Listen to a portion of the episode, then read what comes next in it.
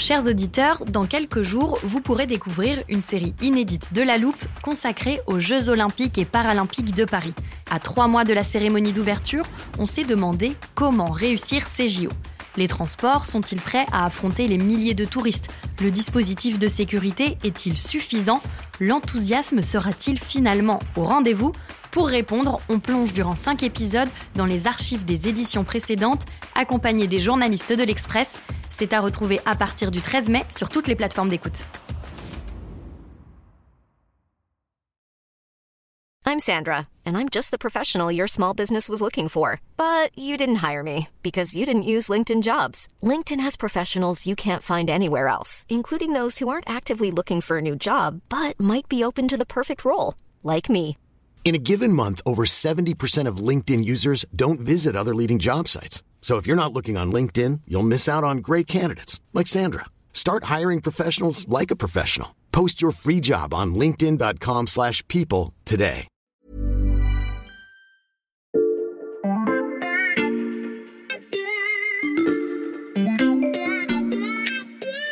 Salut, c'est Xavier Yvon. Nous sommes le mardi 25 avril 2023. Bienvenue dans La Loupe, le podcast quotidien de l'Express.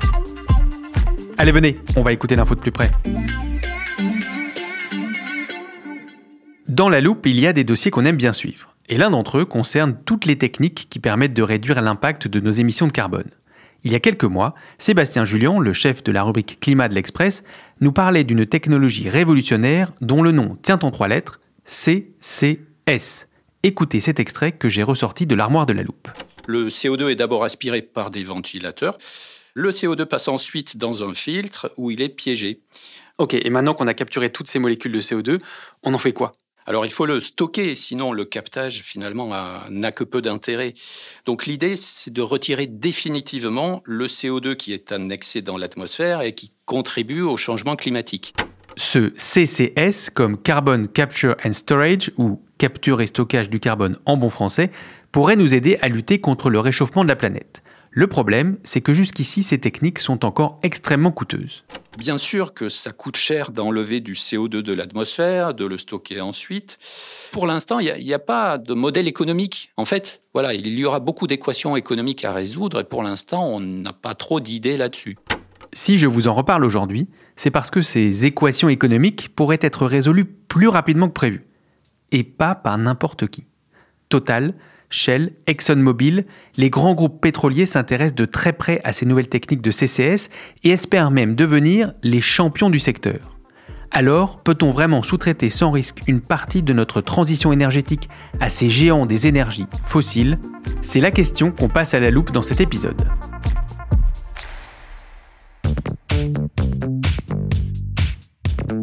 Salut Xavier, t'as bien préparé ton bonnet et ton écharpe? Bien sûr, Valentin. Alors, on est prêt à partir. Laisse-moi peut-être te présenter avant. Valentin Ekirch, tu es journaliste à la rubrique Climat de l'Express. Et maintenant, à ton tour, tu peux me décrire notre destination? Oui, on va près de Bergen, en Norvège, Mhm. sur la côte ouest. C'est environ 7 heures de voiture d'Oslo. C'est un endroit magnifique, c'est ce qu'on appelle la porte d'entrée des fjords sur la mer du Nord. C'est un chapelet d'îles et tu vas voir, euh, aujourd'hui il fait très beau. C'est très bien, ça donne envie. Je te laisse rentrer les coordonnées dans le téléporteur et on y va. Ah bah dis donc, quand tu me parlais de la route des fjords, je m'attendais à quelque chose d'un peu plus joli. On est bien en bord de mer, mais j'ai l'impression qu'on est sur le chantier d'une usine. Mais en fait c'est ça Xavier. Bon, t'inquiète pas, euh, ça vaut quand même le détour. On est sur le site du projet Northern Light. Northern Light ça veut dire aurore boréale en anglais. Mhm. Et là, on est sur une installation pionnière, comme on n'en voit pas beaucoup. Mhm. Son objectif ici, c'est de participer à l'abstraction du CO2 de l'atmosphère pour l'enfouir en profondeur. Mhm. Je te fais la visite Avec plaisir. Alors tu vois ces grosses installations sur le front de mer? Oui. Eh bien là, c'est un dock. Le but, c'est que les navires gaziers tout neufs, qui sont en cours de construction par Northern Light, vont arriver avec des cargaisons de carbone liquéfié. Donc du CO2 qui est refroidi et compressé pour être plus facilement transportable sous forme liquide. D'accord. Et ces gros tuyaux jaunes là, ils servent à quoi? En fait, le carbone va être pompé en dehors du bateau et puis il va circuler dans ces gros euh, pipelines que tu vois là Mhm. pour être acheminé jusqu'au terrain plat qui se trouve là-bas. Ah oui, je vois. Pour l'instant, il n'y a rien, mais d'ici quelques mois, il y aura 12 grandes cuves métallisées, comme celle qui est en train d'être redressée là-bas. Hmm. Et puis là-bas, euh, au bord de l'eau, si tu vois, il y a une espèce de petite construction en Mhm. béton. Ouais, c'est quoi? Eh bien, tu vois, c'est là d'où part le pipeline. En fait, le pipeline, il plonge dans les eaux du fjord, il longe le fond marin jusqu'à environ 120 km euh, des côtes de Norvège. Et puis là, euh, à partir d'un puits, comme un puits de pétrole, il y a un grand tuyau qui s'enfonce à 2600 mètres dans le sous-sol marin pour enfouir le CO2. Et le CO2, il va être enfoui dans euh, ce qu'on appelle un aquifère salin. C'est en fait une, une nappe phréatique remplie d'eau de mer, d'eau salée, qui est inutilisable. Ok, et ensuite? Et bien ensuite, c'est à peu près tout. On attend que le CO2 y reste. Ce CO2 se solidifie sous la forme de cailloux. Et ce carbone qu'on va mettre sous la mer et qui va donc finir sous forme de cailloux, il vient d'où?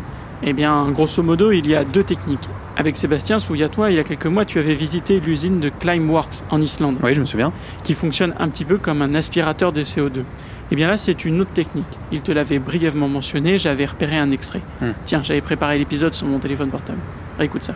On peut aussi retirer le CO2 avant qu'il ne soit libéré dans l'atmosphère. Il suffit alors de le capter directement dans les effluents des usines. On peut même penser que c'est une meilleure idée parce que la concentration du CO2 dans l'atmosphère est beaucoup plus faible qu'elle ne l'est dans les fumées d'usines. Donc on peut capter plus facilement des plus gros volumes. Donc voilà, ici c'est le choix qui a été fait. Northern Light a un partenariat avec deux usines dans la région d'Oslo qui émettent beaucoup de carbone. Mhm. L'usine Heidelberg qui est une cimenterie et puis Celsio qui est l'incinérateur de déchets de la commune d'Oslo. Donc si je comprends bien, le carbone sera capté directement dans ces usines, refroidi pour être liquéfié et transporté dans les navires gaziers, puis acheminé jusqu'ici à Northern Lights. Oui, tout à fait. Le début de cette captation et de liquéfaction du CO2, eh bien, c'est fait directement sur le site des usines. Et qui finance ce Northern Lights? Eh bien, c'est là que ça devient intéressant, Xavier, puisqu'en fait, Northern Light, c'est ce qu'on appelle une joint venture, c'est-à-dire une entreprise cofondée par plusieurs autres. Mhm. En l'occurrence, ce sont trois groupes pétroliers Shell, Total Energy, que tu Mhm. connais bien, et puis aussi Equinor, qui est la principale entreprise pétrolière norvégienne.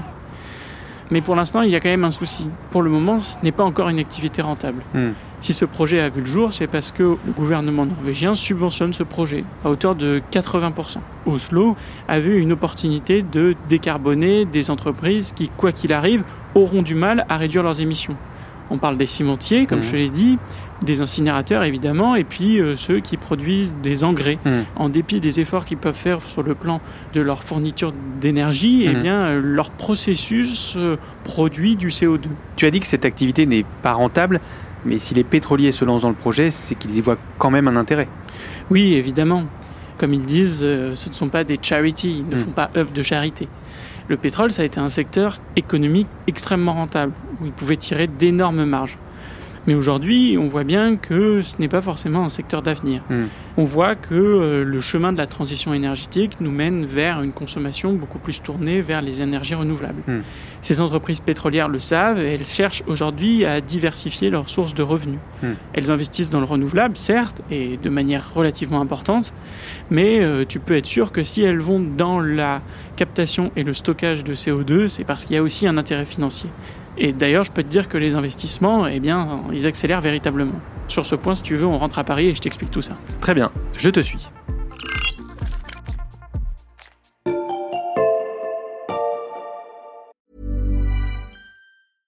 Hiring for your small business? If you're not looking for professionals on LinkedIn, you're looking in the wrong place. That's like looking for your car keys in a fish tank.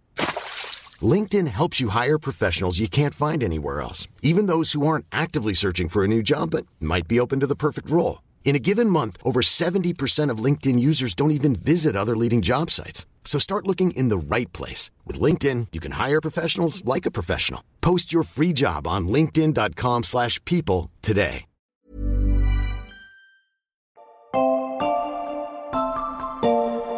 Nous voilà bien rentrés à Paris, je peux retirer mon bonnet et mon écharpe.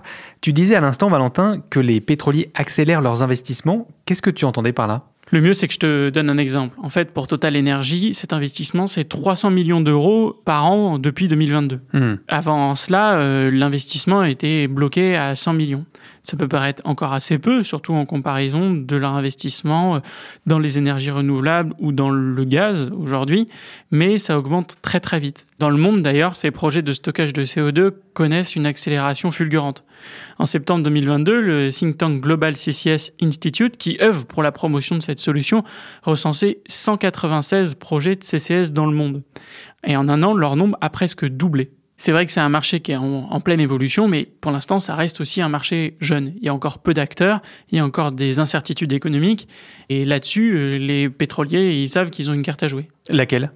Mais disons que si une start-up se lance dans un projet d'enfouissement, elle part un peu de zéro. Hmm. Là où les pétroliers possèdent de réels avantages comparatifs. Hmm. Le premier, c'est qu'ils connaissent très bien le terrain.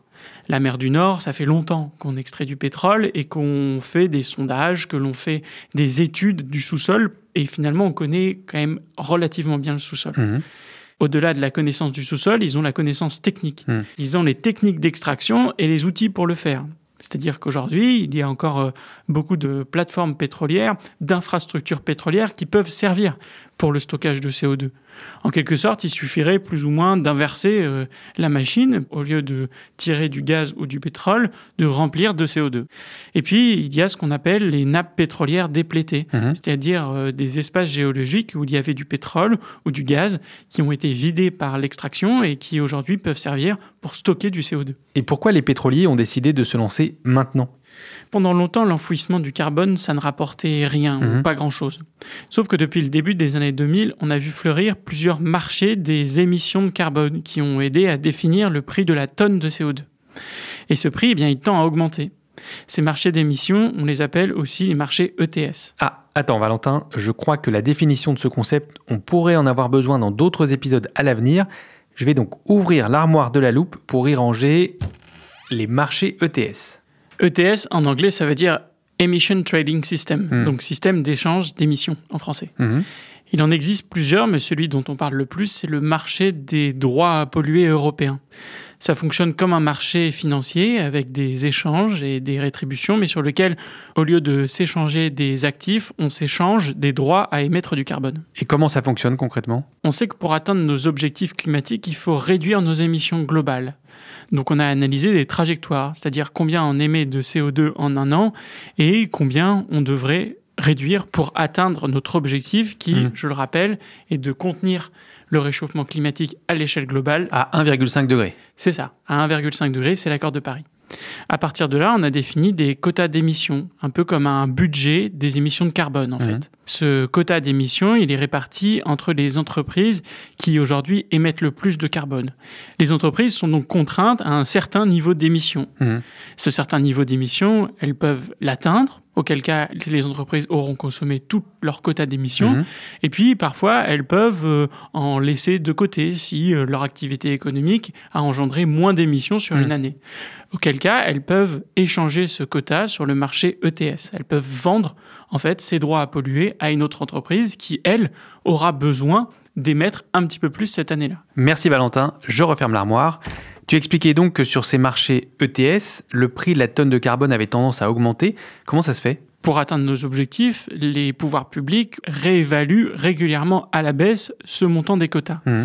Tout cela veut dire qu'en fait, on va réduire le nombre de quotas qui sont accordés à ces entreprises. Hmm. Et là, par un phénomène assez classique de la loi de l'offre et de la demande, hmm. puisqu'on réduit euh, le nombre de tonnes de CO2 que les entreprises pourront émettre, eh bien cette tonne de CO2 sur le marché devient tout simplement plus chère. Et aujourd'hui, elle vaut combien cette tonne de CO2 Eh bien aujourd'hui, le prix moyen de la tonne du carbone sur le marché ETS se situe autour de 80 euros, avec quelques pics qui parfois atteignent les 100 euros. Et ça, c'est relativement historique. Les responsables de Northern Light aujourd'hui ne veulent pas euh, se positionner sur un prix de la tonne de CO2 à partir duquel leur projet deviendrait rentable. Mais tout de même, on estime qu'au-delà de 100 euros la tonne, ça commencerait à devenir intéressant. Mais comment est-ce que Total, Shell et les autres pétroliers peuvent monétiser l'enfouissement d'une tonne de carbone à partir de ce marché des émissions? Le marché ETS, il fixe un prix euh, de la tonne de CO2, comme je te le disais.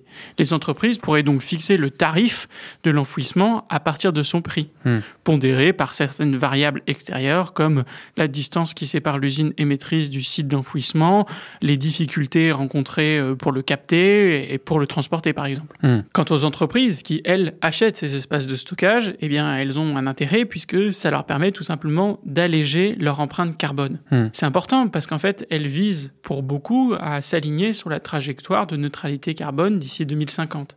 Il faudra donc arbitrer entre deux solutions, soit acheter des crédits carbone à d'autres entreprises, mhm. ou alors faire cette solution de stockage qui est proposée par euh, les géants du pétrole. Et évidemment, on peut imaginer qu'ils choisiront la solution la moins chère. Ok, si je comprends bien, les pétroliers sont peut-être assis sur un trésor. On n'est peut-être pas encore là. Mais ce qu'on peut dire, c'est qu'effectivement, à l'échelle globale, cette solution, eh bien, elle a pris un poids assez important dans la décarbonation. Hmm. Et d'ailleurs, elle a reçu le soutien d'institutions majeures comme le GIEC ou l'Agence internationale de l'énergie qui estime que ces solutions deviendront indispensables. En fait, on a tellement relâché de CO2 dans l'atmosphère et les trajectoires, même les plus optimistes, nous feront dépasser notre objectif d'un degré 5. Hmm. On aura donc besoin d'absorber du CO2 de l'atmosphère. Eh bien ça, on peut le faire avec des solutions naturelles comme les arbres, mais à cela devront s'ajouter des solutions technologiques. Et pour ces scientifiques du GIEC ou de l'AIE, il n'y a pas de risque. C'est un peu un sujet qui est en discussion. Bien sûr, on peut imaginer qu'il pourrait y avoir des risques d'échappement de gaz à travers les pipelines, des fuites issues des puits d'enfouissement. Pour l'instant, les pétroliers euh, sont plutôt euh, confiants. S'il y a une fuite, ils estiment que le carbone ne se dispersera pas, mais se dissoudra dans l'eau. Hmm.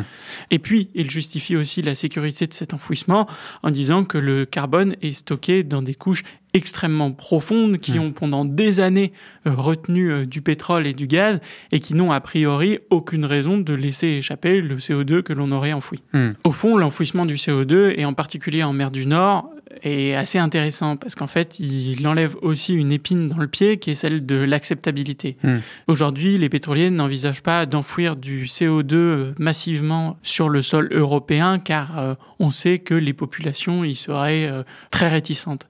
L'avantage du CO2 en mer du Nord, c'est que comme on l'a dit, ils connaissent le terrain, ils ont les solutions et puis finalement là-bas, ça ne gêne pas grand monde. Hmm. Donc sur le papier, cette solution, c'est vrai qu'elle pourrait être bien pratique. Si tu dis sur le papier, Valentin, ça veut dire qu'il y a un mais.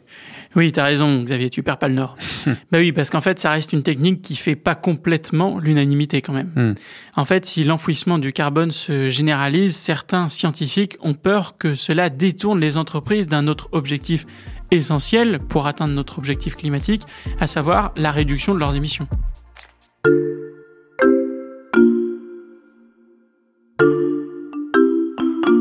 À force de faire des épisodes de La Loupe avec toi, Valentin, et la rubrique Climat de l'Express, je sais que la réduction des émissions dont tu parles, ça passe par de la sobriété dans notre consommation énergétique.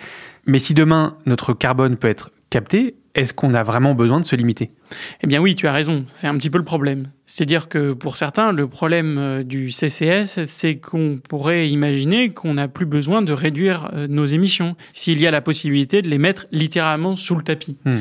Surtout que tout mettre en œuvre pour réduire les émissions d'une usine, eh bien, ça demande du temps et de l'argent. Hmm. Le jour où ça devient moins cher d'enfouir le carbone que de se restreindre, eh bien, plus personne ne va vouloir faire d'efforts pour réduire ses émissions, y compris les pétroliers eux-mêmes. Oui, les pétroliers qui font partie des plus gros émetteurs, est-ce que c'est envisageable à terme de les voir enfouir leurs propres émissions de carbone? Oui, effectivement, ils en parlent, mais pour l'instant, c'est pas le principal intérêt de la manœuvre pour ces entreprises. D'ailleurs, dans les annonces euh, majeures qui ont été faites, c'est avant tout du stockage commercial à destination des entreprises, Hmm. moins que pour eux. En fait, il y a un intérêt d'image aussi.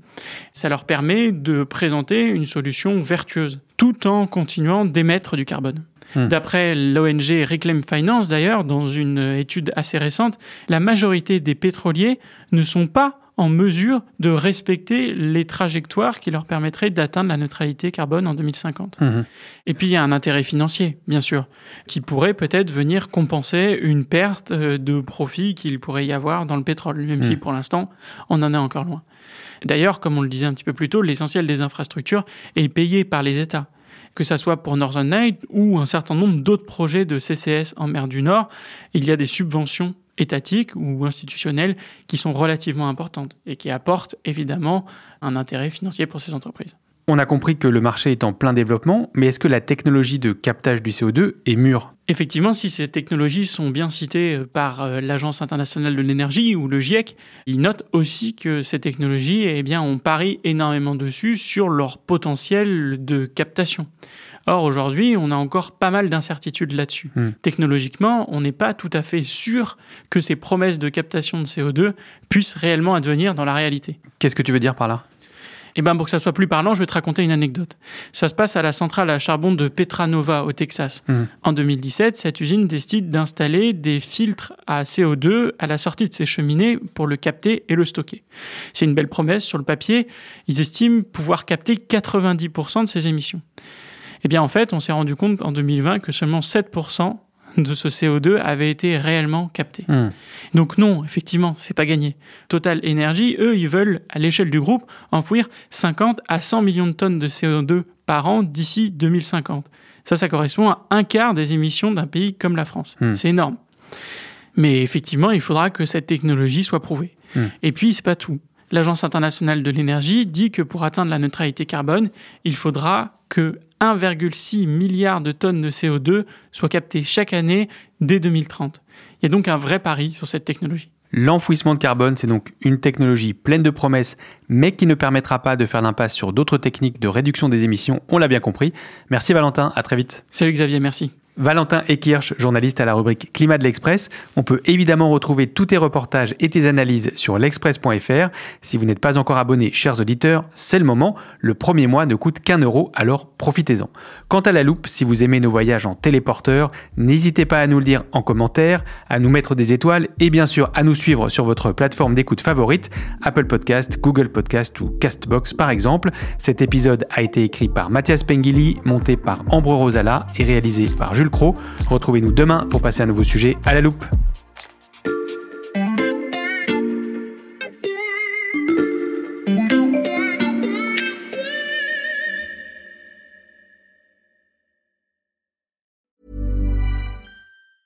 Small details are big surfaces. Tight corners are odd shapes.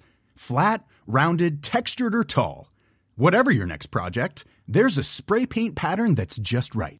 Because Rust new Custom Spray 5 in 1 gives you control with five different spray patterns. So you can tackle nooks, crannies, edges, and curves without worrying about drips, runs, uneven coverage, or anything else. Custom Spray 5 in 1. Only from Rust Planning for your next trip?